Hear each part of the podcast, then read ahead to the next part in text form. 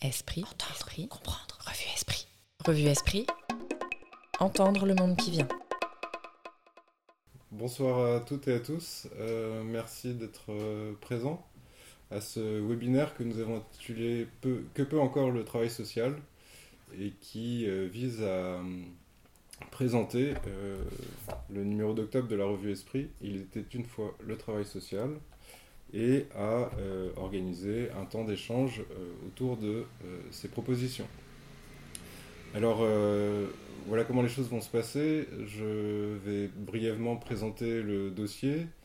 Ensuite, je poserai une question à Nicolas Duvou qui nous fait l'amitié de sa présence dans une petite demi-heure.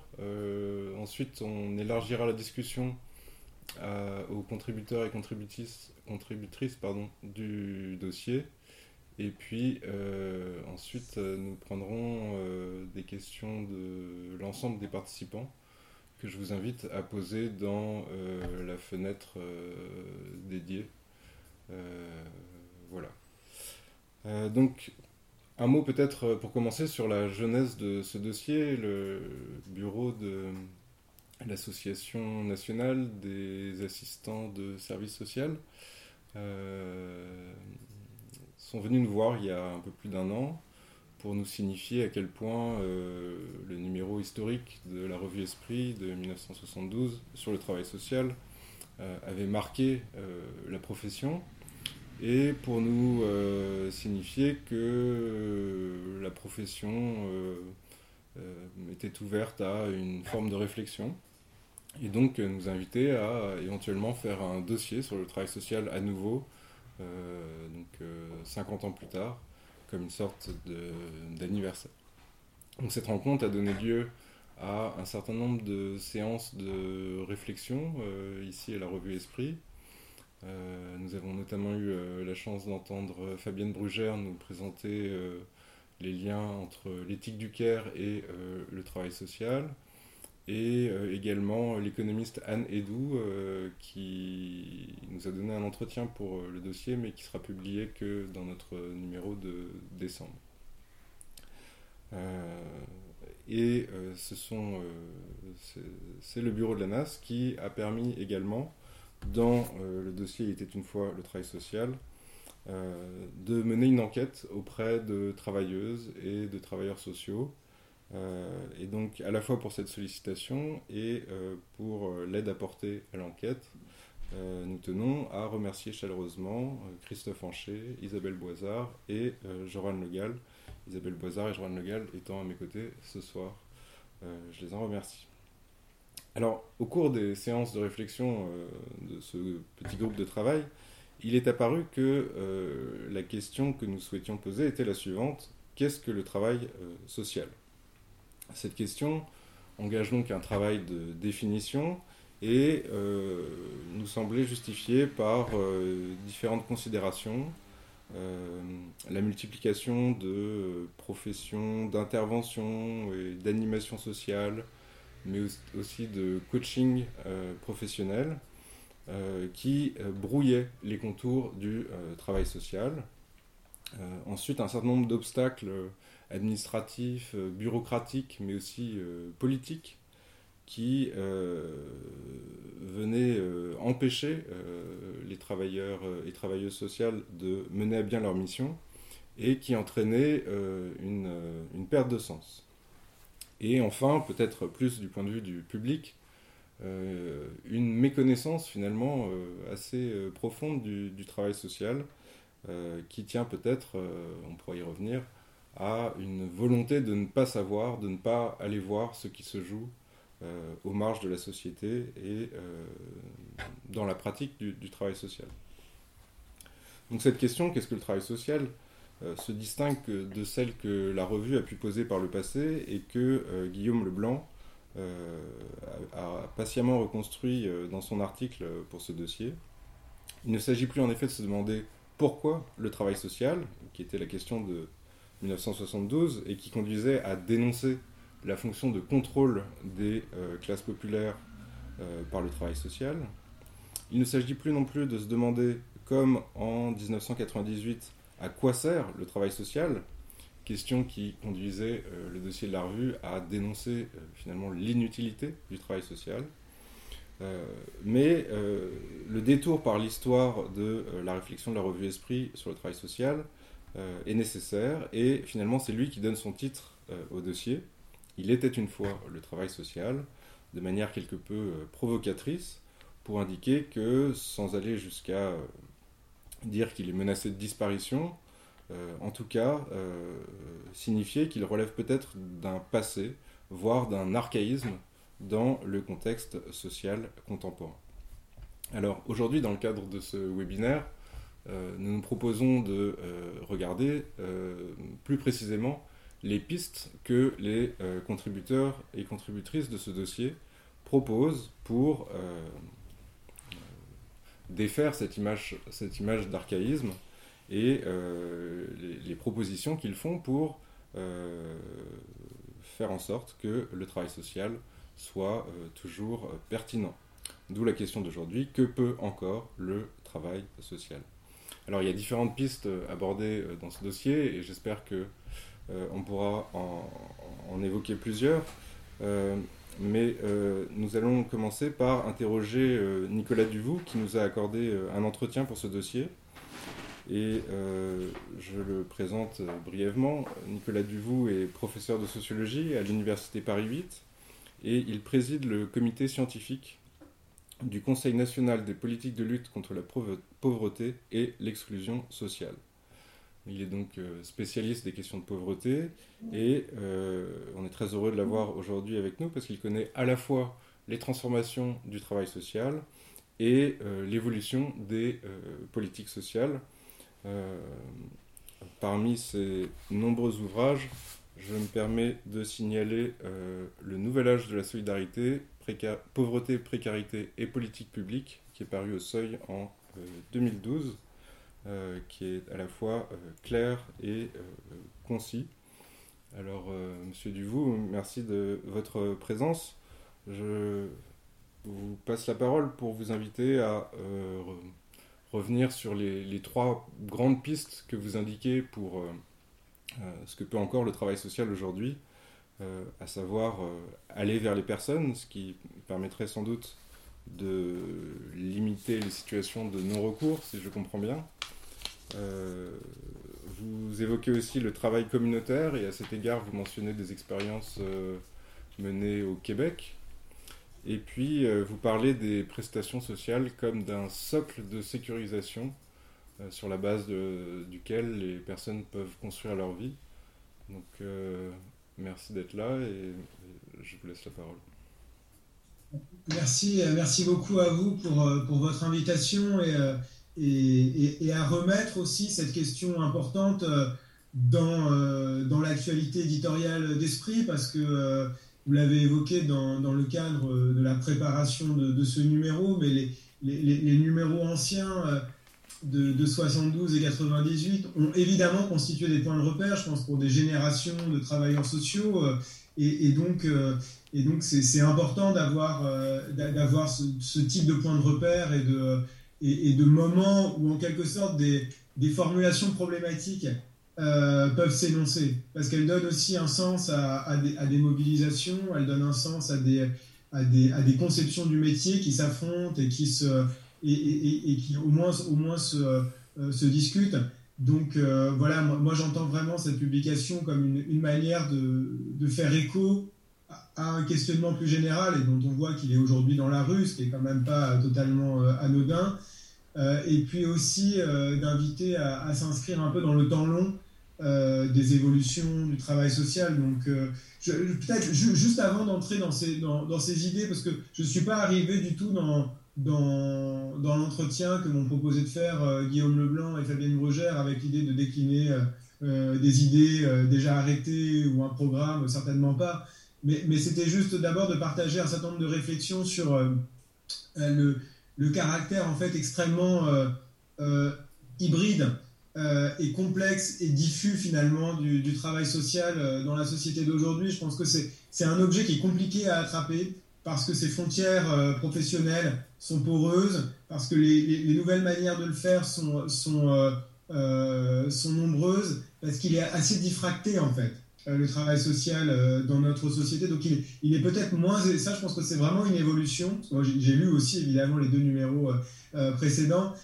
Et, donc c'est quand même une évolution intéressante de voir qu'il y, y, a cette dilution du travail social et, et en même temps euh, en même temps, euh, du coup, peut-être sentiment, une perte de repères qui n'était pas exactement euh, le cas dans les années 70. Les travailleurs sociaux savaient ce qu'ils faisaient, pouvaient critiquer ce qu'ils faisaient, mais ils le savaient quand même relativement bien.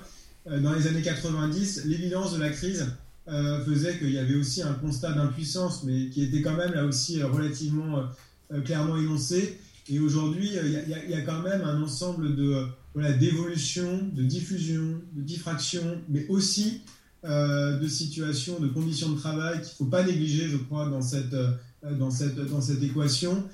Et, euh, et, et, c'est le point, et là j'arrive à la, à la, troisième et dernière des, des, idées que vous avez énoncées sur lesquelles je voudrais dire un mot, c'est vraiment le, fait que le travail social aujourd'hui ne peut plus vraiment, en tout cas, se concevoir pour le travail social généraliste, on va dire. Hein. Il y a forcément des exceptions, des manières un petit peu atypiques ou marginales euh, de se saisir de, ces métiers, mais il ne peut plus se, penser en dehors du socle des, dispositifs d'action publique euh, qui constituent en quelque sorte son cœur de métier. D'ailleurs, euh, souvent à corps défendant pour les professionnels qui, disent je préférerais faire autre chose que de l'ouverture de droit, c'est pas mon métier, ça bouge tout le temps mais c'est quand même devenu quelque chose de tout à fait décisif. Et là, je crois que, bah, voilà, moi, c'est une idée que j'ai élaborée ou, vraiment de manière très tâtonnante au fur et à mesure des enquêtes. Euh, je pense qu'il y a une interrogation dans la société, ça, n'a échappé à personne ici, sur le sens de, l'allocation de ces prestations sociales. La diffusion très massive de ces prestations, euh, elle pose problème à la société. Je crois que je, je ne surprends personne en disant qu'elle pose problème à la gauche on en a eu euh, des exemples extrêmement nets il y, a, quelques semaines, et qu'elle pose des problèmes aussi aux travailleurs sociaux. Elle pose des problèmes à, ces professionnels qui sont en, responsabilité de les mettre en œuvre et de donner accès aux droits. Et, donc, euh, ça, je crois qu'il faut être quand même complètement lucide là-dessus et de dire attention, le, premier message que je partage souvent, c'est quand je peux, avec des, notamment des, responsables de ces politiques à, des échelles départementales, c'est de dire attention à, ne pas vous tromper de message vis-à-vis de vos professionnels sur ce sujet-là, qui est de dire ces prestations sont un, un auxiliaire de sécurité, un auxiliaire d'autonomie pour euh, des millions de Français sur lesquels on peut avoir des idées un peu arrêtées, un peu préconçues, euh, d'ailleurs bon, souvent, euh, souvent réductrices. Mais ça n'est pas une évidence que de le penser comme ça. C'est pour ça que je dis, ça c'est une piste, c'est de bien asseoir cette légitimité, ce socle, parce que en fait, ce, socle de, sécurité, il est fondamental dans des vies, des vies, là, je me mets de l'autre côté du guichet, de l'autre côté des publics, qui sont des vies euh, très instables, très fragmentées, très, très saisies par des faisceaux de contraintes euh, très très lourdes. Et du coup, euh, les droits sociaux, la protection sociale, l'action de notre société à travers son État et ses collectivités, c'est quand même d'assurer un tout petit peu de, sécurité. Et ça peut mal passer parce que, euh, effectivement, euh, y, compris pour les professionnels, peut y avoir le sentiment d'envoyer le mauvais message, de ne pas être euh, vraiment dans, un rapport un peu pédagogique, et puis aussi tout simplement d'avoir des conditions de travail, des conditions de rémunération qui font qu'on ne perçoit pas la différence avec ce qu'on verse. Et que de l'autre côté, peut y avoir le sentiment d'avoir des gens un petit peu privilégiés. Donc ça, c'est des réalités. Donc quand on ouvre les débats, ça, émerge. Et donc, euh, encore une fois, de réaffirmer l'idée que ce socle d'accès au droit, d'ouverture de droit, euh, fait partie du, euh, du métier, que c'en est une composante légitime, incontournable sans doute, et qui n'est pas problématique par rapport à l'autonomisation des publics. Ça, c'est vraiment la première idée. Alors, elle est en moi, c'est pas une idée scientifique, il a pas de. C'est juste une conviction forte, mais qui me semble voilà, nécessiter d'être portée, en fait, parce qu'elle ne l'est pas. Et voir, il y a des messages euh, qui vont dans d'autres directions. Les, deux autres, euh, les deux autres euh, éléments que vous, que vous évoquez, c'est c'est bien de dire qu'on a, une, a en France une conception du travail social qui est, alors, qu'elle soit dénoncée comme étant normalisatrice dans les années 70 ou qu'elle soit critiquée comme étant impuissante dans les années 90, en fait, qui est un peu toujours la même, qui est quand même une conception assez individualisée. alors bon, c'est une dimension un peu, on va s'attacher à la personne, on va essayer d'étayer la personne dans le meilleur des cas, dans le pire des cas, on va, on va pousser les gens vers, vers l'emploi, vers n'importe quelle activité, tant que ça permet de sortir. Mais quand c'est bien conçu, l'accompagnement, c'est on va étayer la personne. Alors évidemment, euh, dire ça euh, dans la rédaction, euh, fût-elle virtuelle d'esprit, ça, évidemment, ça recueillera sans doute un assentiment, sinon général, au moins majoritaire. Mais il y, a quand même cette idée que l'étayage de la personne peut se faire par des appuis collectifs. peut se faire par des appuis collectifs et qu'on n'a quand même vraiment rien à gagner à continuer à compartimenter comme on le fait euh, ce qui relève du suivi individuel et ce qui relève de l'environnement des gens. On le voit bien en matière de santé, ça ne marche pas. On le voit bien dans, tout un ensemble, dans toute une gamme d'interventions. Il faut un petit peu s'affranchir de cette, euh, de cette vision très individualisée, très individualisante euh, de l'accompagnement social et retrouver aussi des formes de jeu, des formes de symétrie dans la relation, des formes un petit peu d'authenticité aussi. Euh, dans cette interaction avec euh, la population ou les populations euh, concernées. Donc c'est pour ça que travail social communautaire, voilà, c'est un vocable qui est très, très, fort, très souvent mobilisé au Québec, notamment chez nos, amis québécois, parce qu'il n'y a pas cette dimension très stigmatisante du communautarisme qui ici est souvent, qui disqualifie d'emblée, qui disqualifie d'emblée un, ensemble de réflexions et, je dirais que, et, je dirais que euh, on, doit, on doit quand même avoir à l'esprit que, on doit quand même avoir à l'esprit que euh, c'est difficile de reconnaître ce que les, la manière dont les, dont les personnes, même modestes, sont actrices de, de leur, euh, de la résolution de leurs problèmes, de l'avancée dans leur situation, et que cette action, elle est, elle est individuelle, elle est collective, elle doit être étayée. Voilà, ça, je pense que c'est quelque chose on avait vu dans la crise sanitaire, on a une très belle contribution de, Jean-François Lahaye qui, euh, qui, montre qu'en période de Covid, pendant la pandémie, le plus dur de la pandémie, aux endroits où elle a frappé le plus dur, dans les, tours de la Seine-Saint-Denis, en fait, il y a ce qu'il appelle très, très, de manière parfaite les solidarités invisibles, qui sont des solidarités communautaires. Des solidarités en dehors du radar, mais sans lesquelles ça n'aurait pas tenu. Il faut les reconnaître, il faut les étayer, il faut les soutenir, et il faut les prolonger, les accompagner parce qu'elles sont fragiles évidemment. Et, dernier point, euh, je dirais, il y, a, effectivement cette orientation vers l'aller vers qui est de dire, bah là effectivement, alors c'est à la fois, euh, c'est quelque chose de très ancien pour le travail social, c'est la base, c'est vraiment de dire, euh, ça a été fait pendant des décennies, et les professionnels, moi quand je les rencontre, me disent, mais j'aimerais faire ça en fait, hein. j'aimerais continuer à, aller être en immersion, comprendre un petit peu ce que font les gens.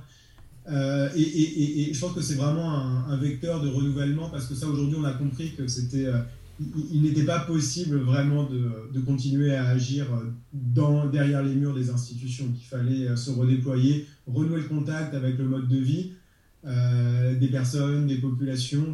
C'est nécessairement intrinsèquement collectif l'aller vers, parce qu'on doit s'immerger dans des environnements. Et donc ça, contribue aussi à aller dans ce sens de euh, d'un réélargissement et d'un ancrage euh, des pratiques professionnelles et dans, dans, cette, euh, dans, ces, dans ces réalités vécues.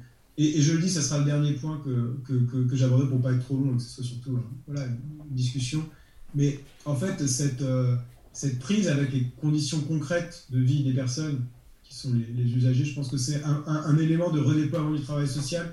C'est aussi un élément de, de contrepoint, de contre-force par rapport à une autre tendance qui est quand même euh, la tendance à, euh, on va, on, va, dire, à, une espèce de surveillance. pour le coup, évidemment, le, terme est, de, est une référence à Foucault et donc là, évidemment à, l'approche du travail social des années 70, dans laquelle les professionnels, les experts, les intellectuels organiques du travail social dénonçaient cette forme de normalisation, de surveillance des publics, mais qui était quand même très, très low cost, quoi, qui était quand même très limité par l'absence de moyens. Et genre, simplement, moi, ce qui me frappe, c'est que cette nécessité d'ancrer dans les réalités vécues, elle est d'autant plus grande que finalement, de l'autre côté, vous avez toute, une ingénierie technologique, toute une, ingénierie de surveillance, des algorithmes qui, qui, flèche des sanctions, qui flèche des contrôles vers les populations. C'est pas du tout euh, aléatoire, c'est pas du tout anecdotique, c'est vraiment une réalité massive, c'est une réalité contraignante et c'est une réalité très délétère pour les publics parce qu'il y a deux faits,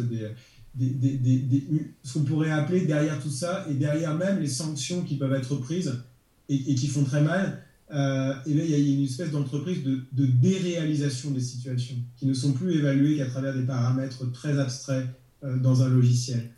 Et, donc, euh, je veux dire, on, est quand même dans une situation où, où la montée en puissance des technologies de l'information, où la montée en puissance des bureaucraties virtuelles, où la montée en puissance aussi de la suspicion à l'égard des pauvres, euh, et, le bien fondé euh, au sein de notre société démocratique de leur surveillance et, du contrôle du moindre de leurs gestes, en fait, constitue une force très grande qui va dans l'autre direction, d'une déréalisation de ces conditions matérielles d'existence, d'une approche très superficielle et, pour le coup, euh, pour le coup très inhumaine. Donc c'est pour ça que je, dirais qu'il y, a vraiment dans ces directions que vous avez eu la gentillesse de, de rappeler et de résumer, voilà, des, voies de redéploiement interne, de dynamisation du travail social, aussi de, sécurisation des professionnels par rapport au sens de leur mission, et aussi des contre-forces euh, sociales et politiques dans un environnement euh, qui est extrêmement dur. Merci Monsieur Devaux. Euh, éventuellement, j'aurais d'autres questions pour vous, mais je, propose que les différents contributeurs au dossier, éventuellement, euh, interviennent pour euh, euh, participer à la conversation ou vous posent des questions s'ils veulent vous faire réagir sur un point ou, sur un autre. donc cette ouverture concerne à la fois les, panélistes présents en ligne et mes camarades ici présents si vous souhaitez dire quelque chose.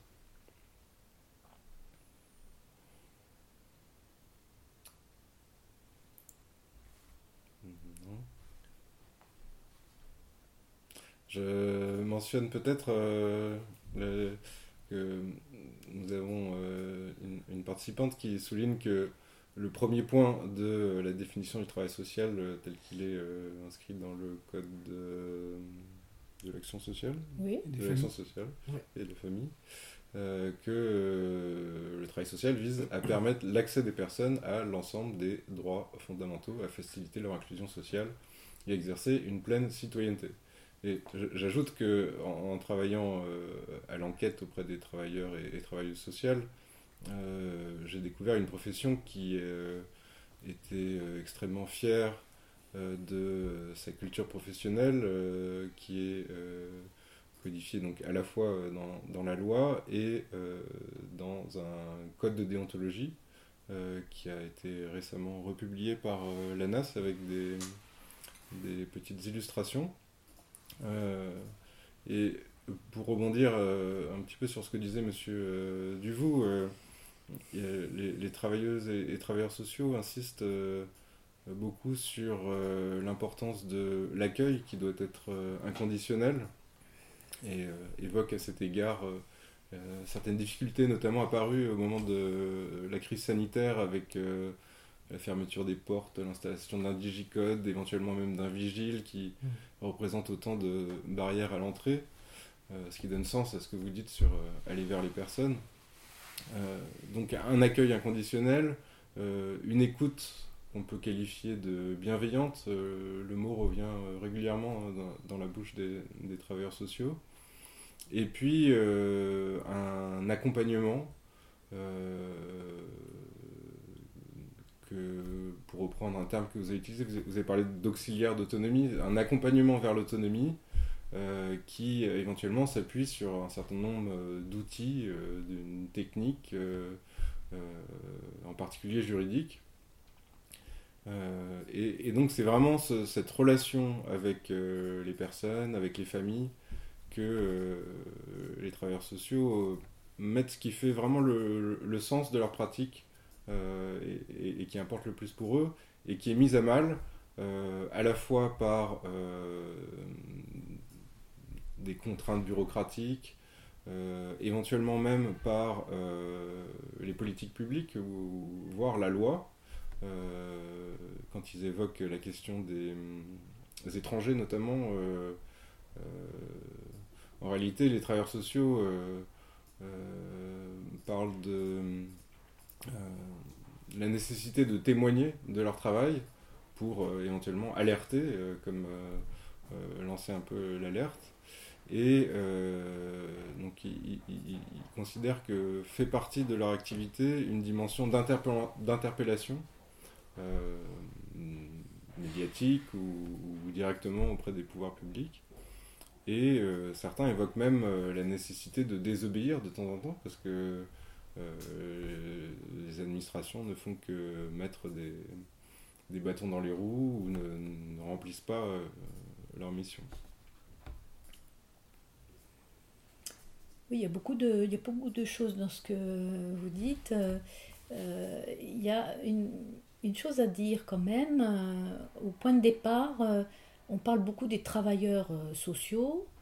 bon, moi et quelques autres, on préfère parler de travailleurs du social parce que ça recouvre, le travail social recouvre des champs divers et variés et des métiers, des professions tout à fait différentes, avec des formations différentes.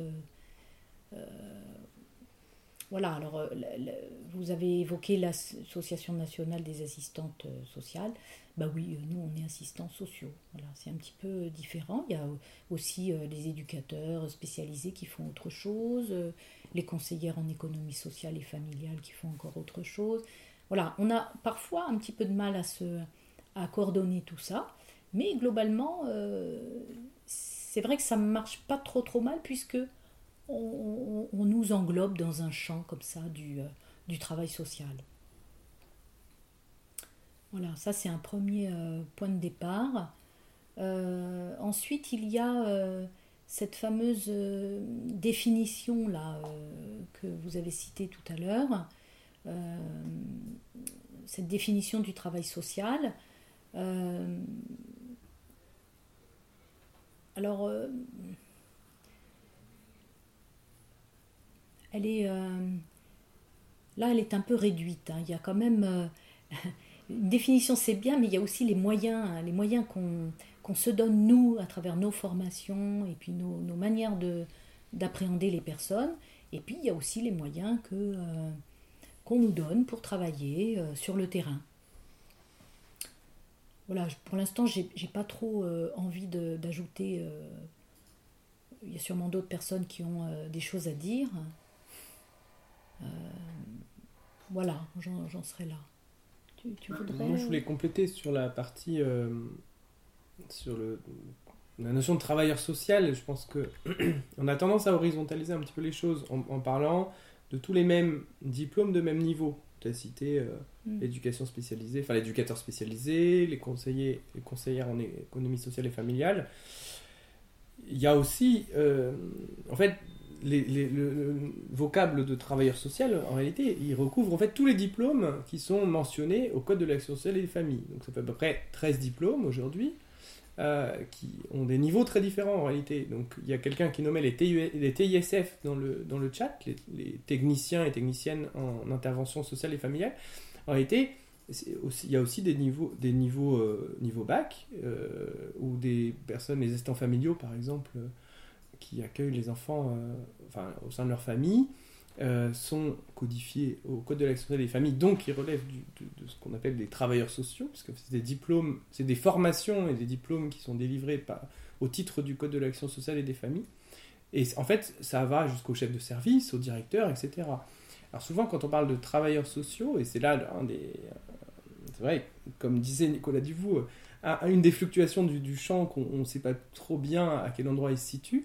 En fait, souvent, on parle de ces niveaux gradé licence aujourd'hui, euh, alors qu'en réalité, euh, ça recouvre toutes sortes de diplômes euh, de, de, plein de niveaux différents et qui sont tout à fait complémentaires avec d'autres champs, y compris alors des champs juridiques, mais aussi des champs qu'on appellerait aujourd'hui un peu de l'intervention sociale, c'est-à-dire des gens qui peuvent avoir des diplômes plus universitaires, qui ont encore d'autres formes d'action et, avec qui voilà, les choses peuvent se compléter, ou les conseillers ou les conseillères en, insertion professionnelle qui sont absolument indispensables au travail commun. Et c'est vrai qu'en en fait, dans cette diversité-là, finalement, on, finit par un, peu, un petit peu par s'y perdre. Et donc, on accuse souvent les diplômes d'État d'être responsables de ça. Et donc, il faudrait peut-être les fusionner. Moi, à la NAS, en tout cas, on, pense que c'est pas le cas, que c'est dans la, diversité des approches que les choses sont, intéressantes. Et, et, voilà, c'est un des éléments aussi qu'on voulait euh, euh, réfléchir au sein de cette revue, en, essayant de redéfinir, enfin, de en tout cas, discuter cette définition euh, alors pas juridique du travail social, mais la définition qu'on se donne collectivement et le mandat sociétal qui est donné aux professionnels, aux travailleurs du social. Je peux me permettre d'intervenir, Christophe Anchet, je ne sais pas si on m'entend, je ne sais pas trop. Euh, oui, Christophe Anchet, donc moi je suis un des contributeurs hein, euh, de, la revue. Donc je, vois effectivement le périmètre du travail social est assez difficile à définir. Je vois des questions qui défilent hein, et qui, euh, qui s'interrogent beaucoup là-dessus. Il y a des gens qui demandent à force de titre un mandataires judiciaires. Euh, on en parle très peu. On a parlé du TISF, mais par exemple, les accompagnants éducatifs sociaux, on en parle très peu, etc. Donc, euh, le travail social est défini par 13 diplômes, effectivement. Le, le périmètre est d'autant plus flou qu'il est quand même euh, assez accepté dans les pratiques du travail social. Moi, je suis assistant social, hein, je, travaille en AEMO, j'exerce des AEMO. il est quand même dans les pratiques du travail social. On coopte également des professions qui sont un petit peu voisines et qu'on n'a pas l'habitude de reconnaître et qui ne font pas partie de ces 13 diplômes. Je pense au diplôme de l'animation socioculturelle, par exemple, hein, euh, au, au, BPGEPS, euh, qui sont cooptés en fait hein, sur le terrain de la pratique comme des, membres du travail social et qui pour autant ne font pas partie de ces 13 diplômes.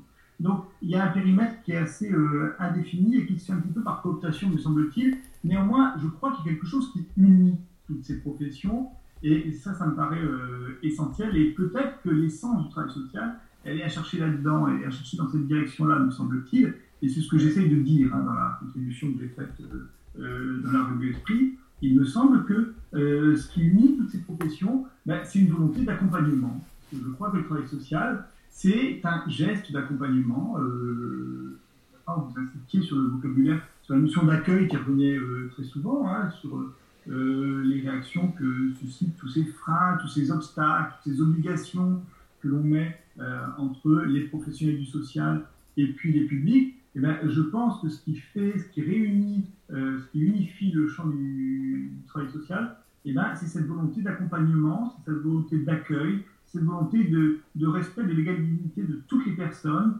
C'est cette pensée profondément humaniste qu'on tente de transmettre dans les pratiques sociales, quoi, dans, des, dans des pratiques concrètes et immédiates. Je, je, pense que ce qui fait l'unité du travail social, eh ben, euh, elle est à chercher de ce côté-là, euh, Merci Christophe. Euh, peut-être une question pour Monsieur Duvaux, parce que vous avez commencé à travailler sur la question de la philanthropie aux États-Unis, et donc vous avez une, certaine connaissance du terrain nord-américain. Alors, c'est pas une, approche qu'on a fait figurer dans le dossier, mais éventuellement, est-ce que vous auriez quelques éléments de réponse pour quand, on, quand on compare euh, ce qui est comparable, je ne sais pas si ça l'est, euh, le travail social euh, au Canada ou aux États-Unis, est-ce que, est-ce que ça, nous apprend quelque chose sur la manière dont on fait le, travail social en France? Ou peut-être nos voisins européens immédiatement Est-ce que c'est une, est -ce c'est une, spécificité française ou Déjà, euh, ça, ça, il y a beaucoup de, y a beaucoup de, de, réflexions intéressantes dans la, dans la conversation euh, auxquelles, euh, il, y aurait, plein de choses à, à, à, répondre sur, ou en tout cas de, de questionnements à partager sur, sur la question de l'accompagnement, travailleur du social. Enfin voilà, il y, a vraiment quel est le, centre de gravité en fait. Ça, c'est une question ouverte, je pense, et qui est intéressante. C'est de dire quel est le point d'identité de ces, de ces métiers euh, par-delà leur, leur, leurs histoires, par-delà leur, euh, leur voie de certification, par-delà aussi les conditions d'exercice qui peuvent être différentes euh, selon les établissements, selon le type de structure aussi, le type de le type de tutelle ou le type de hiérarchie. Enfin voilà, il y avait quand même beaucoup de beaucoup de beaucoup d'enjeux. Et, je ne vais pas développer. Je, dis ouais, juste un mot là-dessus. Moi, ce qui m'avait frappé dans ces dans ces observations nord-américaines, alors d'abord je le dis, et c'est pas qu'une précaution oratoire ou, c'est vraiment, on, est parfois dans des dans des choses qui sont intéressantes mais qui se déploient dans une société extrêmement inégalitaire, dans laquelle je pense euh, personne ici n'aurait envie de, vivre, en tout cas avec peu de moyens, peu de ressources. et donc, euh, il ne s'agit surtout pas d'idéaliser quoi que ce soit, et certainement pas le fonctionnement de la philanthropie qui, euh, je, pense, pose énormément de questions dans, dans, cette société. Alors simplement, en regardant des associations locales, la manière dont elles travaillaient, euh, sur le fond aussi d'une critique assez forte de, l'État social et, euh, du contrôle exercé par les institutions de l'État social. Donc, de ce point de vue-là, ça, ça, apprend aussi des choses sur des, choses, sur, des, tendances qu'on voit venir. Euh, c'était l'idée vraiment, on, travaille, on travaille avec, avec une dimension toujours collective. Pour une raison simple, c'est qu'on travaille sur les ressources des gens et pas sur les faiblesses qu'on va identifier quand ils sont seuls. Et ça, c'est des choses qui... Je ne dis pas qu'évidemment, il faut faire tout le travail social comme ça, ce ne serait pas souhaitable et puis la marche serait trop haute.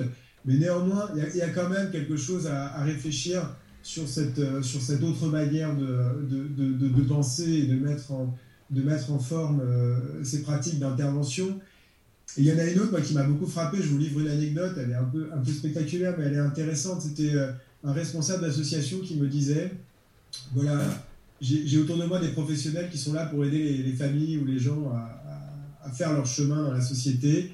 Si j'en vois un qui, ou une, parce que c'est des travailleuses sociales, moi j'ai beaucoup insisté euh, dans la, dans la, dans, dans, dans, la transcription de l'entretien pour maintenir la féminisation, parce que quand même, on a un corps euh, professionnel, ou des corps professionnels qui sont hyper majoritairement féminins, et donc euh, il y a quand même là aussi des enjeux, des enjeux sociaux, de rémunération, de reconnaissance, de visibilité qu'il faut, qu'il faut garder à l'esprit, qu'il faut garder ouvert, qu'il faut rendre euh, visible. C'est quand même la moindre des choses que de respecter un tout petit peu quand les proportions sont aussi élevées, le fait que c'est pas n'importe qui qui exerce ces métiers.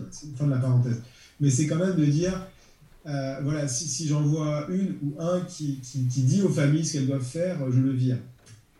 Avec cette idée quand même extrêmement euh, frappante, qui, est de se positionner en disant on ne sait pas pour les gens ce qui est bien. Alors, on est très très loin de ça, c'est pas du tout notre culture euh, en France, hein. il suffit de voir comment fonctionne une école pour savoir qu'on n'est pas du tout dans ce monde dans ce monde-là, et donc le travail social n'y sera pas sans doute demain. Mais il y a quand même quelque chose qui est intéressant, qui moi m'intéressait, qui était de se dire, euh, par construction, par obligation professionnelle, euh, les, acteurs de l'accompagnement euh, se disent, c'est des familles qui savent, c'est des personnes qui savent, et puis nous, on va, être derrière à soutenir. C'est quand même très souvent comme ça que font les travailleurs sociaux en France. En vrai, ils font ça. Ils y tiennent beaucoup ils sont beaucoup moins normatifs que, que les cadres d'action publique dans lesquels euh, ils doivent euh, travailler. Alors parfois, ils ne peuvent pas tirer les cadres euh, au-delà de, de, ce qu'ils peuvent faire, mais souvent, ils le font quand même. Et parfois, et, là aussi, c'est une petite parenthèse, mais elle est importante, ils le font, elles le font, parfois en, se, en allant jusqu'à la limite de la légalité, parfois en jouant sur des, en jouant sur des, sur des réseaux associatifs qui peuvent faire des choses qu'elles-mêmes ne peuvent pas faire parce qu'elles savent très bien qu'il faut le faire sinon on est coincé. Quoi. Donc euh, voilà, il y a tout ce jeu, hein, il y a toute cette plasticité, et ça existe. Et je pense que là, encore une fois, la, moindre des choses, euh, c'est de le reconnaître, de le rendre visible, de le faire, de le faire exister d'abord à, un très très petit niveau par nos travaux, quand on est chercheur ou chercheuse. Mais il y, avait cette idée-là qui était affirmée, et qui, parce qu'elle était affirmée explicitement, était intéressante, qui était de dire notre travail, c'est d'aider les gens à faire ce qu'ils ont envie de faire dans un contexte, ça c'est le bon côté de la chose, dans un contexte où les prestations sociales sont complètement délégitimées. Les prestations sociales, c'est l'horreur. Voulez, il y, il y, a, vraiment un très très beau film euh, qui s'appelait euh, Precious, qui est de Lee Daniels, qui montrait euh, une jeune femme dans un ghetto et qui était confrontée à une travailleuse sociale absolument horrible, qui était incarnée par Maria et, et c'est vraiment l'abomination de la désolation. Alors je pense, moi, que si on pouvait prendre les bons côtés de cette tradition qui, euh, instaure la confiance envers les personnes en, principe, tout en maintenant je veux dire, un attachement aux, prestations sociales. Philippe Steg disait dans la conversation, on travaille beaucoup sur des prestations sociales, pas tellement sur de l'accompagnement. Moi, je pense qu'il ne faut pas du tout opposer les deux registres. Et au contraire, c'est vraiment l'idée, mais ça, encore une fois, les professionnels en sont convaincus, elles savent très bien que les prestations sont des, sont des, sont des, sont des éléments qui assurent euh, la survie élémentaire des personnes qu'elles ont en face d'elles. Et donc, euh, c'est juste de dire, on va, on va capitaliser là-dessus pour essayer euh, d'avancer et de proposer des voies et moyens de, de, de, de renforcer, de renforcer la capacité de soutien aux populations et de participation à la société. Parce que derrière, derrière c'est ça. Peut-être avant d'ouvrir vraiment la discussion, euh, je, pose la question à, à Fadouam et Saoudi et Didier Maï qui sont ici présents si ils veulent euh, intervenir, euh, éventuellement relayer leurs leur, propos dans le dossier. S'ils ne le font pas, je... Oui, bonjour. Bonjour. Alors, je ne sais pas si on m'entend. Si, on vous entend et on vous voit. Ah, super. Alors, euh, bah, déjà, je vous remercie pour euh, cet échange vraiment très intéressant. Et euh, la première chose que je note, effectivement, c'est que c'est difficile de parler de travail social comme d'une catégorie professionnelle homogène, puisqu'on a derrière différentes pratiques professionnelles, différents enjeux, même si, comme enfin, je sais, voilà, Monsieur Christophe Anchet l'avait souligné, il y a, peut-être un dénominateur commun euh, en termes de règles sociales que les professionnels vont suivre. C'est ce qu'on a tenté de montrer avec Nicolas Marquis euh, dans l'article, qui, euh, consiste à accompagner les personnes, mais donc à leur faire faire des choses avec leur consentement. et d'où les, tensions et difficultés qu'ils vivent lorsque ces personnes, enfin les bénéficiaires, ne veulent pas agir de cette façon-là. Mais ici, euh, ce que je voulais, euh, peut-être euh, un élément sur lequel je voulais revenir, et donc en, notant bien la différence des, des, pratiques professionnelles, je pense que les terrains qu'ont étudié Nicolas Duvon et puis le mien sont différents sur ce point de vue. Euh, il s'agit en l'occurrence, euh, c'est ce qu'on a présenté donc Nicolas et, moi, euh, de professionnels qui interviennent dans l'intérêt de l'enfant, donc auprès de, de publics, de jeunes, de familles, où la question des allocations, enfin, des prestations sociales n'est pas, enfin, est présente bien sûr, mais n'est pas aussi centrale. Donc l'enjeu ici pour ces professionnels, ça va être justement et je pense que c'est là un, enjeu important pour, euh, pour le sociologue, on l'a souligné, de décrire vraiment cette pratique fine du quotidien pour tenter bah, de comprendre finalement ce que ça veut dire que travail social, euh, mais de façon très concrète. Donc euh, ici, ce qu'on a voulu décrire, bah, ce sont les dilemmes auxquels les professionnels sont confrontés. Donc on a parlé de pratiques prudentielles en, reprenant un concept de Florent Champy, pour mettre en évidence euh, ces, euh, ces, tensions, ces épreuves auxquelles sont confrontés les professionnels, qui doivent euh, faire avec des contradictions, qui doivent trancher entre des exigences qui s'opposent, protection d'un côté, liberté de l'autre. et donc on a fait le choix de mettre l'accent sur ces tensions vécues au quotidien plutôt que des analyses euh, qui, euh, qui mettent uniquement l'accent sur le contrôle, sur le fait que les agents, enfin les professionnels seraient ces, comment dire, bah, ces, ces, agents institutionnels qui, vont reproduire qui vont avoir pour fonction principale de, reproduire des inégalités sociales, du contrôle social, etc. Euh, mais donc, ce qui m'a intéressé, je voulais vous poser cette question, Nicolas Dubout, c'est euh, parce que justement, j'ai pas, pas lu votre euh, travail et dans l'interview, évidemment, on n'a pas accès à ce genre de détails, mais vous disiez par vous, Betty, on en a parlé là tout à l'heure, vous mettiez en évidence des nouvelles formes de relations. Hein, je lis un extrait que vous, que, vous, avez rédigé.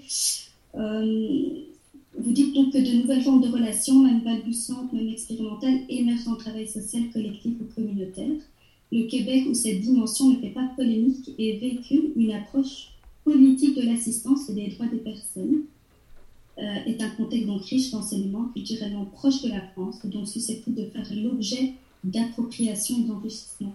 Alors, je me demandais, est-ce que, et peut-être que ça se fera le lien avec euh, ce que vous avez pu observer euh, de l'autre côté, voilà, outre-Atlantique, c'est à quoi font référence très concrètement ce type de dispositif Quand vous dites euh, qu'elles font, euh, qu'elles, émergent dans le travail social collectif communautaire, qu'est-ce que ça veut dire très concrètement en termes euh, d'intervention auprès des bénéficiaires? Alors ça, ça veut dire Très, très concrètement, ça, veut dire que euh, vous ne vous asseyez pas derrière un bureau avec une personne en face de vous. Euh, vous vous asseyez dans une salle municipale et que vous considérez que vous réunissez autour de vous euh, les composantes de la communauté, d'un quartier, d'un lieu de vie et un ensemble de parties prenantes de la résolution d'un certain nombre de difficultés, qui peuvent être des difficultés de sécurité, qui peuvent être des difficultés sociales, qui peuvent être des difficultés relatives à l'alimentation euh, dans, ce quartier, par exemple. Donc, vous dites, on est... Euh, il y, y, avait, y compris même en, termes de dispositifs, des choses assez, euh, assez intéressantes, des choses, des, cercles de, chaises, un petit peu de modèles modèle des, alcooliques anonymes, si vous voulez. Vous avez tout un, dispositif très circulaire dans lequel la parole est euh, mise à égalité, sur un pied d'égalité entre les, habitants et, les professionnels, et où euh, l'idée c'est de dire euh, qu'est-ce qu'on peut faire pour résoudre telle ou telle situation, nous on apporte telle ressource, vous quelles ressources vous pouvez apporter, qu'est-ce qu'on fait pour euh, sortir, euh, sortir, du, euh, sortir de, encore une fois, d'une difficulté qui peut être une difficulté. voilà, c'est évoqué, c'est proche un peu de ce qu'on pourrait trouver en France, étapes de quartier ou des choses comme ça. Sauf que là, c'est porté à un niveau d'ingénierie, à un niveau de soutien institutionnel qui, est, qui, peut être très, très important. Donc c'est un peu ce type d'action dans lequel on va dire bah, on va trouver de la formation, on va trouver des gardes d'enfants, on va trouver du soutien à l'entrepreneuriat individuel. Euh, c'est ça que, ça que j'ai pu euh, observer. Euh, et, et, et, ça, alors à la fois, ça, évidemment, c'est rafraîchissant par rapport à des situations d'Europe continentale où on n'est pas du tout habitué à ça.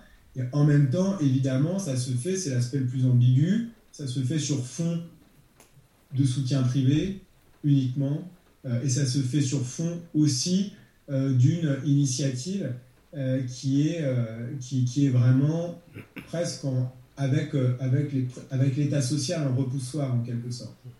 Et ça, je crois que c'est, un élément de mobilisation aussi collective, de mobilisation distinctive d'un certain nombre de, catégories, de segments des populations, on va dire, fragiles, précaires, qui se disent je, vais montrer que je ne peux pas être réduite à cette image très très dégradée euh, qu'on me renvoie. Et c'est pour ça que moi je suis très, enfin, très préoccupé, très, très vigilant aussi, et j'essaye de réagir quand on entend se diffuser une musique très, très, très stigmatisante sur la cistana. C'est que, en fait, derrière, derrière, il y a plusieurs enjeux qui, euh, qui se déploient. Il y, a, les enjeux évidemment de, de stigmatisation directe des publics, mais il y a aussi évidemment derrière bah, la volonté de se de mettre à distance qui va émerger. Donc euh, les, les, publics, les, les, catégories vulnérables ne sont pas homogènes, elles sont traversées par des tensions comme le reste de la société. Et, euh, et, du coup, euh, ça va produire des effets réels. Même si le discours est faux, il produit des, effets réels. L'essentialisation, elle produit des effets réels et qui sont très délétères.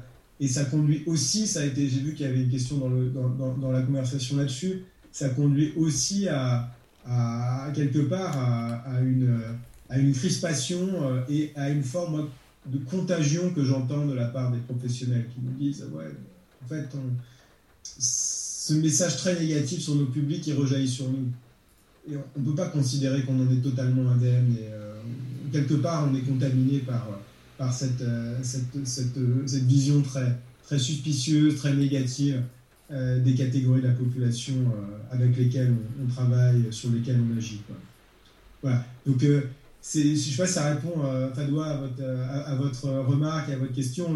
J'ai envie de vous renvoyer vers des descriptions, parce que moi, c'est vrai que c'est des, des, des, moments, c'est des interactions qui m'a semblé vraiment très important de décrire pour simplement avoir une idée de, ce qui se passait autour de moi et qui était très surprenant, qui en fait pour un, cerveau européen euh, presque n'a pas de sens, mais qui en réalité, euh, je, pense, euh, peut, nous permettre d'aiguiller, de réorienter, de, dynamiser un certain nombre de choses qui sont faites et, bien faites ici.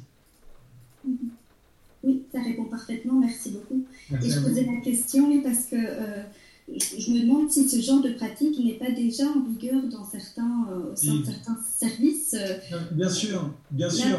Voilà, et peut-être que même des travailleurs euh, pourraient témoigner là-dessus, parce que je pense que c'est ce genre de choses qui doit pouvoir être euh, rendu visible aussi. Euh, et ça montre à quel point les, les, parce que souvent on, présente les agents institutionnels de façon homogène comme incarnant ou adhérant pleinement à cette logique de l'autonomie euh, et, de, de, de, de comment dire, préférer cette valeur-là à celle de la collectivité, on va dire. Euh, alors qu'au sein même euh, des équipes professionnelles, il y a beaucoup de discussions, il y a des inversions entre enfin, cette autonomie. Enfin, pour un liste que l'un englobe l'autre. Donc on a, on a l'autonomie, mais on a la collectivité qui lui est subordonnée, mais il peut y avoir des inversions, des jeux de la part des professionnels qui vont estimer légitime, pendant un temps du moins, euh, de prévaloir euh, cette valeur-là au, au, détriment, mais dans une perspective d'autonomiser quand même. Donc il y a tout, enfin, il y a un enjeu, il me semble, euh, de définir vraiment ces pratiques-là et surtout ces manières de les légitimer. Euh, donc voilà, moi je suis vraiment intéressée de, savoir, de, lire des témoignages de professionnels euh, dans ce sens-là. Merci beaucoup.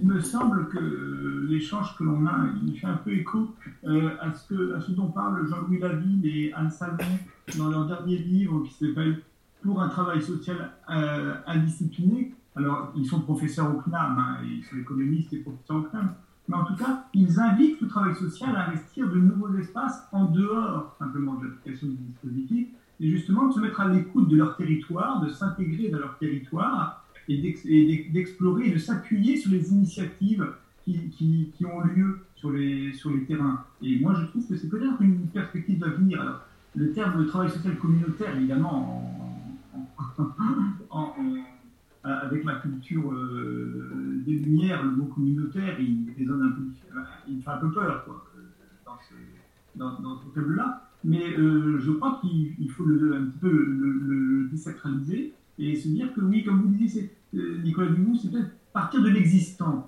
de ce qu'on a à portée de main, de ce qui existe, et s'appuyer là-dessus pour mener du travail social qui peut inclure l'accompagnement vers l'autonomie, comme mais qui peut aussi servir de levier pour l'accès au droit. Mais en tout cas, qui, ne, se, qui cantonne pas à l'application euh, pure et simple des politiques sociales, mais qui prend l'initiative de s'appuyer sur ce qui existe sur les territoires. Et ça, je trouve que c'est une perspective intéressante pour le travail social. Oui.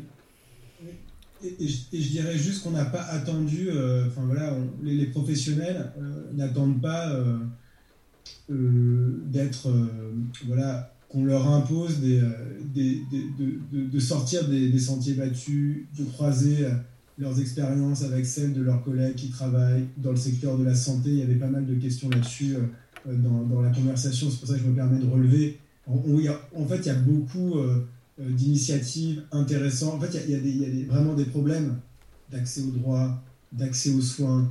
il y a des déserts médicaux partout dans notre société, en milieu rural, mais pas que, en milieu urbain aussi. Enfin, je veux dire, tout le monde est conscient de l'ampleur, de la difficulté, des difficultés que, que rencontrent de très très larges parties de la population pour accéder aux institutions, mais il y a des initiatives euh, qui se mettent en place euh, partout, euh, et, enfin partout justement, pas forcément partout, et, mais, qui quand même essaient de, coudre des d'établir des ponts entre des secteurs, entre des, nécessités. Quoi. Enfin, on ne pouvait pas faire de distinguo. La personne, elle est une hein, entre ce qui relève de son suivi sanitaire, de son suivi social, accompagner une personne, il est à domicile. Ben, on voit bien qu'il y a de la porosité. C'est ce qui est d'ailleurs un, des problèmes pour le travail social, c'est aussi d'assumer cette porosité alors qu'elle ne rentre pas forcément dans les cadres des métiers canoniques qui ont été rappelés tout à l'heure par, euh, par Isabelle Boisard. Quoi. Il, y a, un certain nombre de métiers autour desquels s'est construit le travail social et aujourd'hui il y a une inflation comme ça des,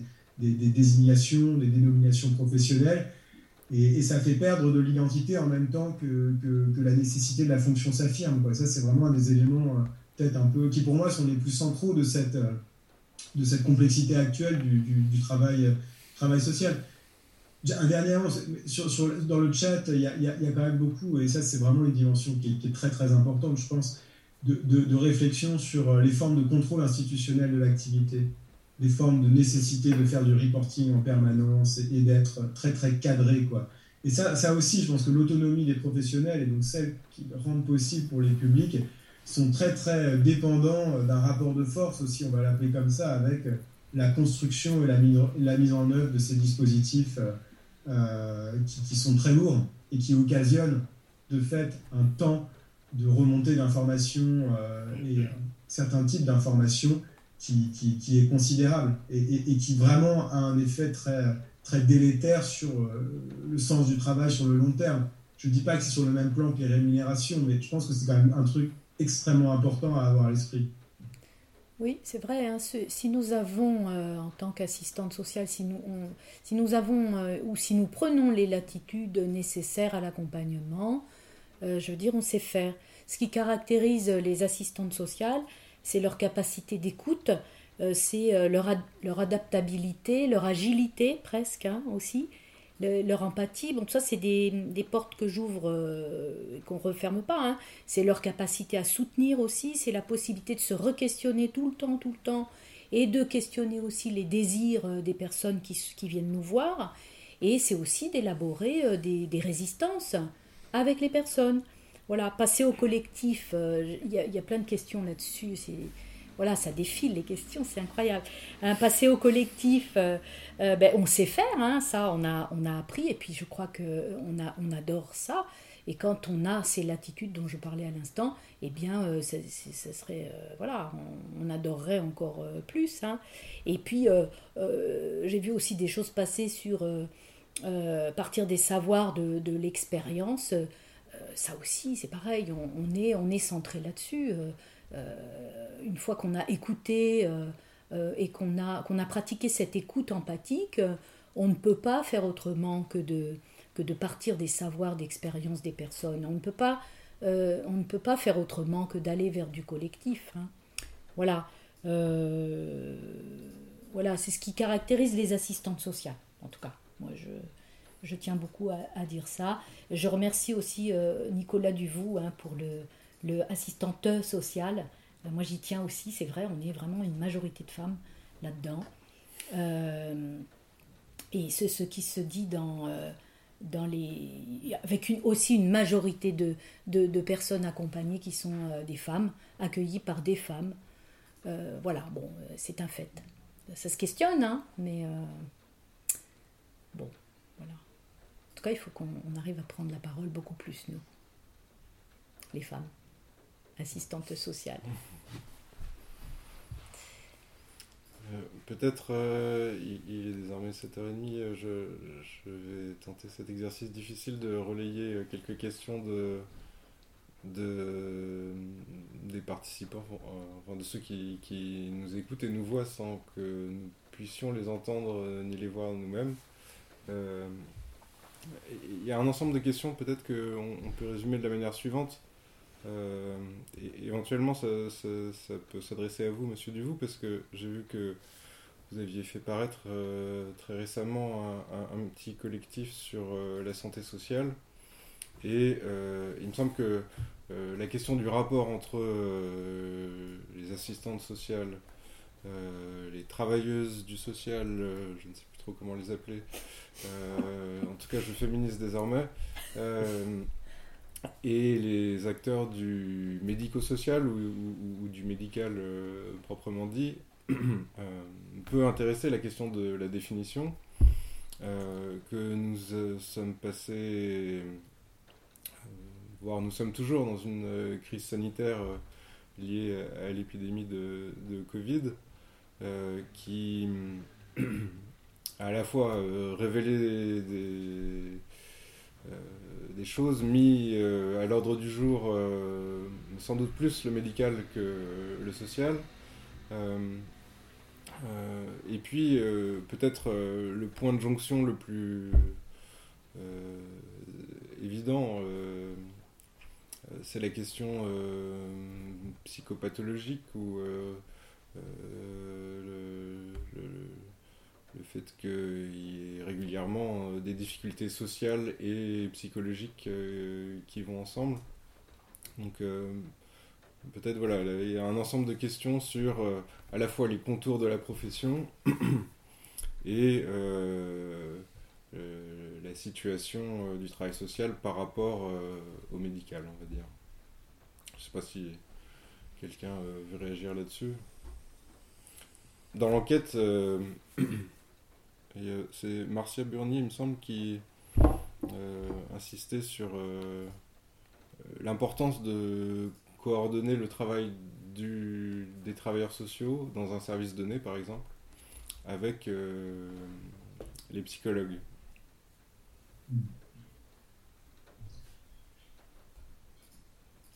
Oui, alors, je voudrais juste partager très brièvement une, remarque là-dessus. C'est qu'effectivement, la pandémie a, voilà, a, quand même remis, euh, remis euh, dans l'actualité, a donné une évidence à des relations entre euh, les questions sociales et sanitaires qui sont, qui sont fondatrices au sens où, je ne sais pas si on peut spéculer comme ça, mais l'état social n'aurait pas été inventé si Pasteur n'avait pas identifié la circulation microbienne et et, le fait que quoi que vous fassiez, euh, est-ce que vous vous comportiez bien ou mal, en fait, ça n'avait aucun intérêt dès lors qu'on parle de microbes parce que c'est pas une question de responsabilité individuelle. Donc tout ça, était, ces découvertes médicales étaient vraiment à l'arrière-plan des, solidaristes, des concepteurs de l'État social. Et, je crois qu'on s'est retrouvé dans la même situation. C'est que notre président de la République a parlé en, mars 2020 euh, comme, comme les, les, hommes politiques de la Troisième République. Vous ne pouvez pas faire autrement que de dire euh, l'État va tout prendre en charge, y compris euh, à, fond renversé de son propre logiciel euh, politique, sans, sans, aucun doute. Et, et, de l'avoir fait, je veux dire, dans une large, dans une large mesure. Mmh. L'autre point, c'est, je pense qu'on a redécouvert à ce moment-là à quel point, je ne suis pas totalement d'accord avec l'idée que, évidemment, on a eu un cadrage totalement médical de la crise. On va protéger la santé, et, même si on sait très bien que ça va produire des effets extrêmement délétères euh, sur les, sur les populations les plus, les plus modestes, mais justement ce qu'on a vu, c'est que la pandémie, elle s'est retournée, c'est-à-dire qu'elle est, elle, a été, euh, son foyer, c'était les, riches, les mobiles, les transnationaux, ceux qui circulaient dans les congrès, et puis euh, ceux qui ont vraiment été impactés à la fin, c'était les travailleurs et travailleuses de première ligne, les personnes qui étaient dans des logements où on ne pouvait pas se confiner, euh, qui étaient à la fois plus exposés et à la fois plus durablement, plus, plus gravement touchés parce que euh, dans les populations précaires, il y a plus de maladies chroniques, il y a plus de comorbidités, il y a plus de, il y a plus de diabète, d'obésité, etc. Donc elles, étaient plus, elles ont été plus touchées, elles étaient plus vulnérables. Je crois qu'on a quand même, à cette période-là, repris conscience qu'il y avait un lien entre dégradation de la santé euh, dégradation des conditions sociales, des conditions matérielles d'existence très fort. Et c'est pour ça qu'avec ma collègue Nadège Vézina, on s'est dit, il faut quand même aller remonter cette histoire, le fil de cette histoire qui nous ramène là à d'autres travaux de Michel Foucault sur la médecine sociale du 19e siècle, et d'essayer de se dire qu'est-ce qui se passe aujourd'hui, quelle est la liaison, quelle est la couture, et encore une fois avec, euh, avec cette idée qu'il euh, se passe des choses, il se passe des choses en matière de pluriprofessionnalité, il se passe des choses en matière d'exercice coordonné des soins, il se passe des choses en matière de de sortie un peu du tout curatif et, du préventif dans, le système de santé et en liaison avec des, enjeux d'ouverture de, droits sociaux, par exemple, ou de croisement des perspectives professionnelles. Et on s'est dit que ça serait intéressant de regarder ça, encore une fois, de ne pas écraser en se disant il ne se passe rien, vous voyez bien qu'il y a du poisonnement, il y a des silos partout. C'est de dire non, si vous regardez les centres de santé, euh, si vous regardez les maisons de santé, si vous regardez les permanences d'accès aux soins de santé, en fait, il y a des hybridations qui s'inventent. Alors, elles sont ambiguës, euh, elles organisent aussi un système à plusieurs étages euh, qui est sans doute à certains égards problématique, mais néanmoins, encore une fois, je crois que ça, c'est vraiment une ligne de recherche, euh, c'est de faire exister euh, la réalité avant de, de se prononcer euh, normativement sur elle et de la problématiser surtout.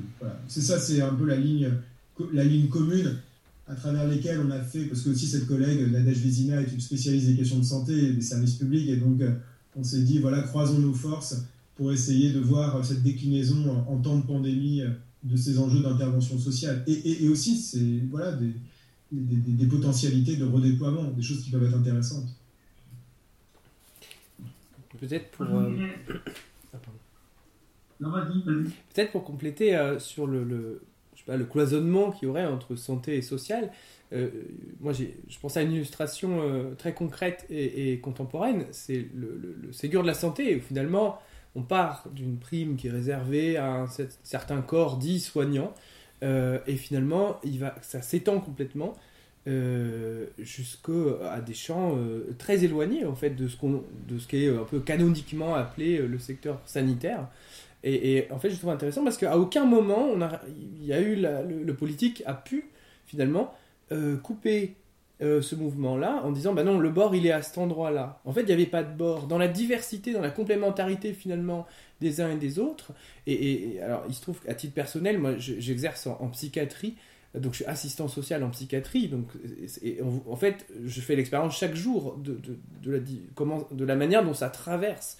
Donc, toutes les personnes traversent, sont reliées de façon multiple euh, à, divers, à diverses parties, que ce soit d'un corps médical dit euh, somatique euh, ou d'un corps psychiatrique, d'un corps social, etc. Enfin, en fait, tout, tout est relié à chaque instant dans, dans chaque singularité euh, de situation. Donc c'est quand même très difficile aujourd'hui, je pense, de... Euh, je crois qu'il n'y a que les ARS aujourd'hui, les agences régionales de santé, qui arrivent à séparer le, sanitaire du social, tellement c'est mouvant, euh, y compris, comme le disait Christophe tout à l'heure, dans le champ de l'animation socioculturelle, où, finalement on voit aussi tout l'intérêt de, de, ces métiers, de l'écoute et du lien.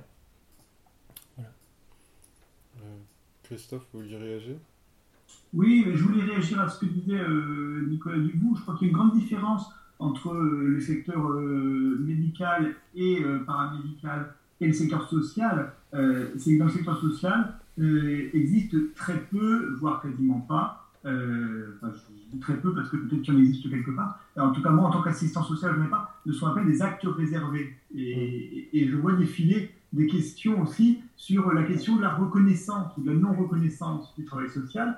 Alors ça me fait écho à cette idée-là. D'abord, le, secteur social n'a pas d'acte réservé, ce qui continue à véhiculer l'idée que ça serait plus peut-être euh, de l'ordre du vocationnel, ce qui ferait la compétence du social, que ça serait plus, euh, plus de, de, l'ordre de, de l'engagement personnel, que ce serait plus une question de cœur que de raison. je pense que le travail social est beaucoup plus à faire de raison que de cœur, justement, hein, même s'il euh, y a peu de métiers il y a peu d'activités qu'on peut faire sans cœur.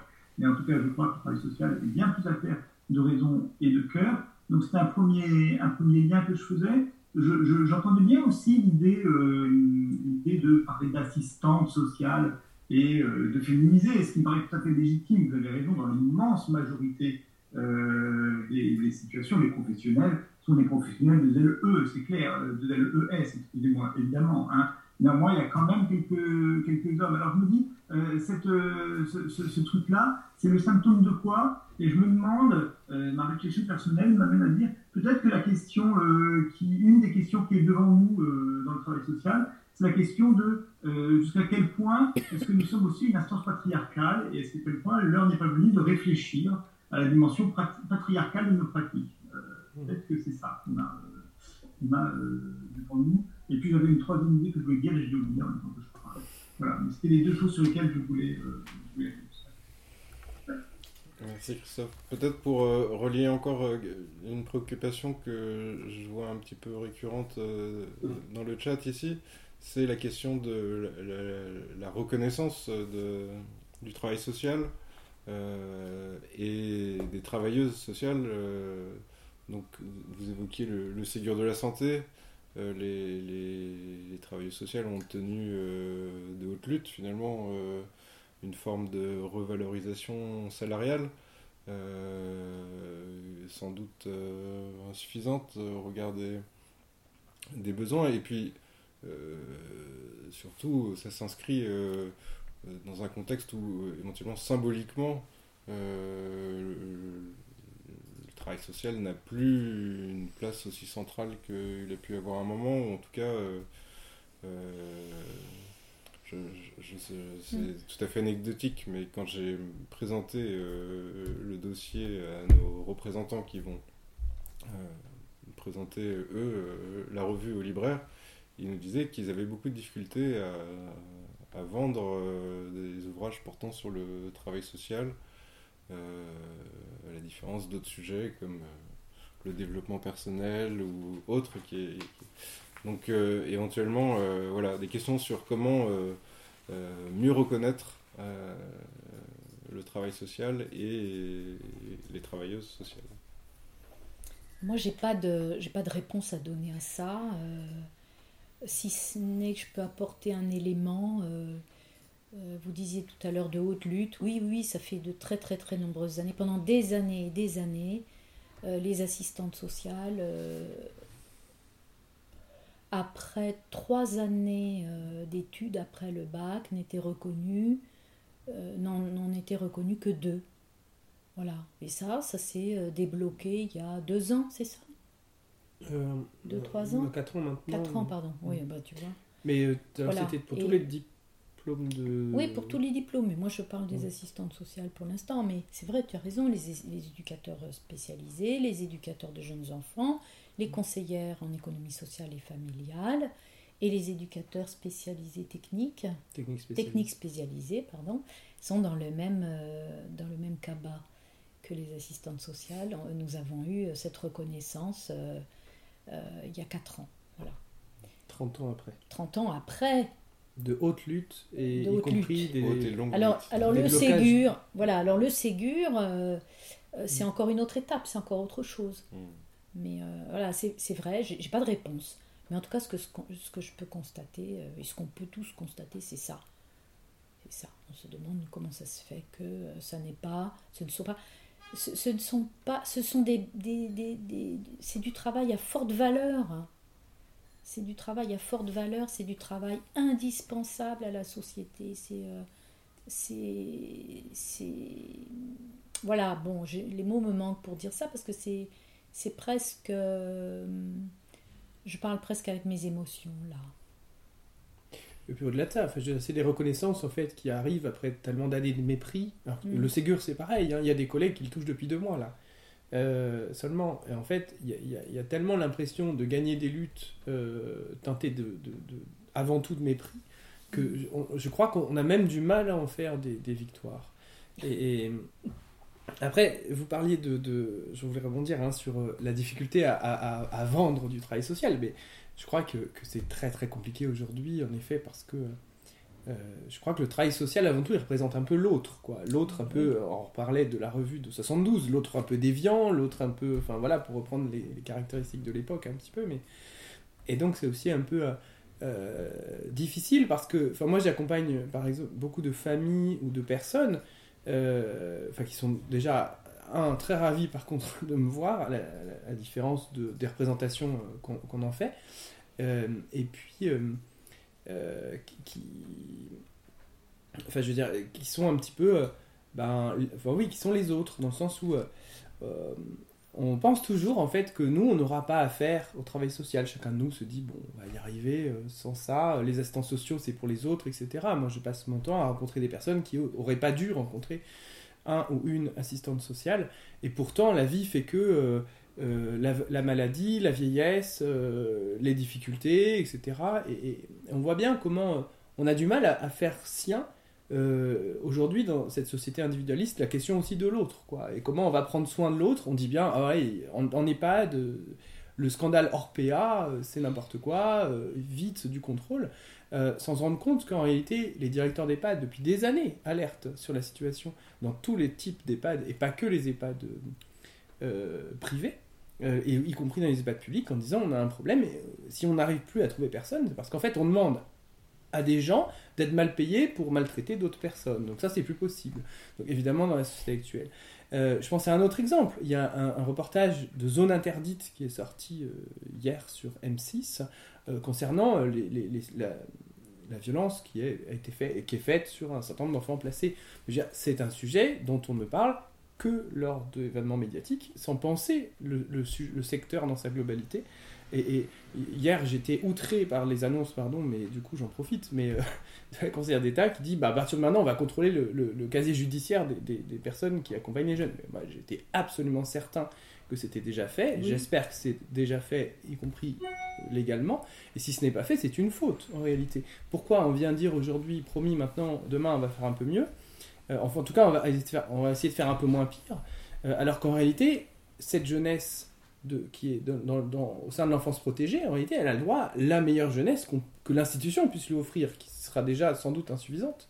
Mais, euh, mais, voilà. Donc c'est l'ambition qu'on se donne aussi collectivement pour toutes ces personnes qui sont pas, euh, qui sont déliées des solidarités du travail, qui sont déliées des solidarités familiales, etc. Et, pour qu'elles aient, on puisse les accompagner dans, le, le, meilleur des choix possibles euh, pour elles-mêmes. Mais nous, on a l'habitude de dire que ce qui fait aussi notre invisibilité, c'est parce que notre objet euh, sont des personnes qui sont euh, invisibles. Et c'est euh, toutes ces situations à la marge, toutes ces situations difficiles, tous ces accidents de la vie que personne ne veut voir. Mmh. Voilà. Donc, Mais il y, a une interpellation dans le, dans le fil sur l'évolution des politiques sociales euh, et, et, et, je crois que c'est quand même une.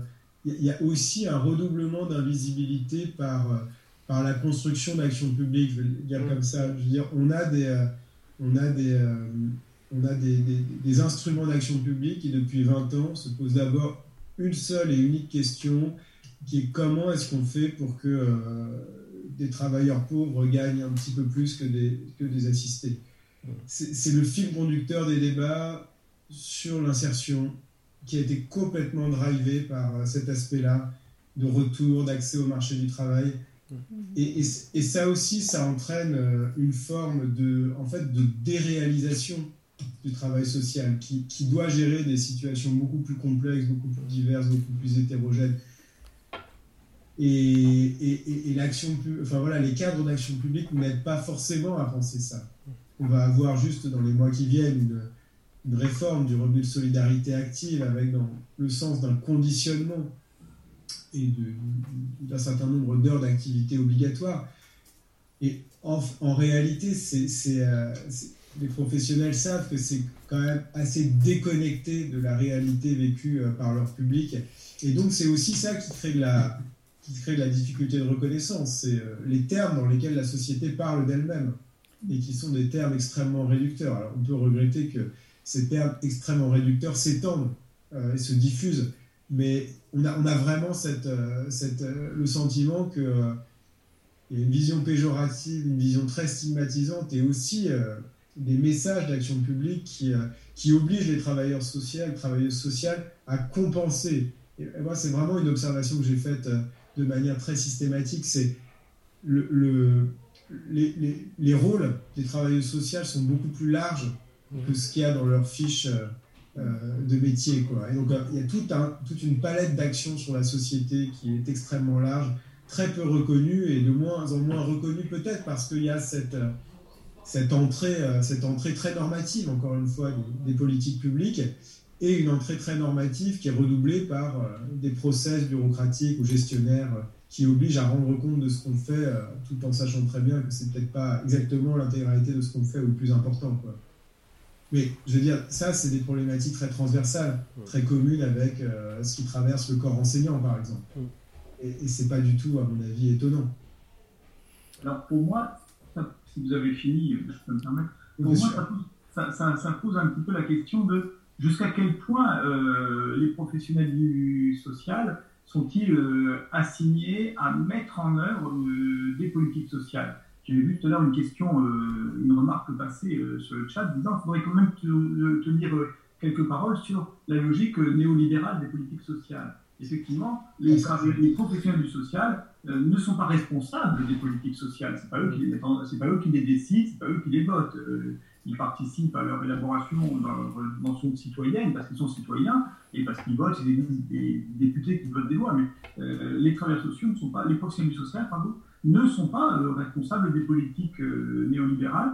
Et alors, jusqu'à quel point sont-ils assignés, contraints, obligés hmm. à les mettre en œuvre? Et selon quels termes alors, personnellement, j'ai quand même en tête euh, la, position de la première présidente de l'ANA, ça c'était en 1946. C'était une dame qui s'appelait Ruth Lieberman, et elle défendait l'hypothèse, alors elle parlait des assistantes sociales, mais je le mets en, réflexion pour tous nos collègues professionnels du social, parce qu'on est nombreux ici, et elle, elle disait, la spécificité de son message à Ruth Lieberman, c'est de dire, eh bien, il faut que les personnes que nous accompagnons le sachent, nous sommes au service, c'est comme ça qu'elle le formulait, hein. nous sommes au service des personnes accompagnées avant d'être au service des institutions qui nous emploient. Nous sommes mis à la disposition des personnes qui ont besoin d'accompagnement euh, par des employeurs avant d'être au service de ces employeurs. Voilà. Il me semble que euh, il me semble que c'est une pensée qui est, pas, qui est, un peu obsolète parce qu'elle paraît vue de loin, mais je trouve qu'on devrait s'adonner à, à réfléchir parce que peut-être que les professionnels du social euh, acceptent un petit peu facilement aussi, euh, même si je pense que le travail social est une action de tension hein, avec le politique, hein, euh, parce que c'est une dimension politique évidente. Mais, peut-être que les, professionnels du social doivent aussi s'autoriser, s'affranchir de la place à laquelle on les assigne. Et le manque de reconnaissance de la profession, c'est peut-être aussi là-dedans qu'il faut aller la chercher. Hein peut-être parce que, euh, puisqu'elle n'est pas reconnue, eh bien, euh, elle ne s'autorise pas à penser. Et si elle ne s'autorise pas à penser, elle ne s'autorise pas à, euh, agir de manière motivée. Merci Christophe, je pense que c'est une bonne conclusion pour ce webinaire d'ouvrir sur l'organisation et finalement la mobilisation politique des, des travailleuses sociales. Euh, je remercie tous les intervenants, euh, Nicolas Duvaux en particulier. Euh, je, je, me permets de signaler que une version audio de cet échange sera mise en ligne sur le site de la revue Esprit dès demain, que du coup vous pourrez réécouter ou diffuser. Et euh, je vous invite euh, encore une fois à euh, lire ce dossier Il était une fois le travail social dont je remercie tous les contributeurs et contributrices. Esprit, esprit, entendre, esprit, comprendre. Revue esprit. Revue esprit. Entendre le monde qui vient.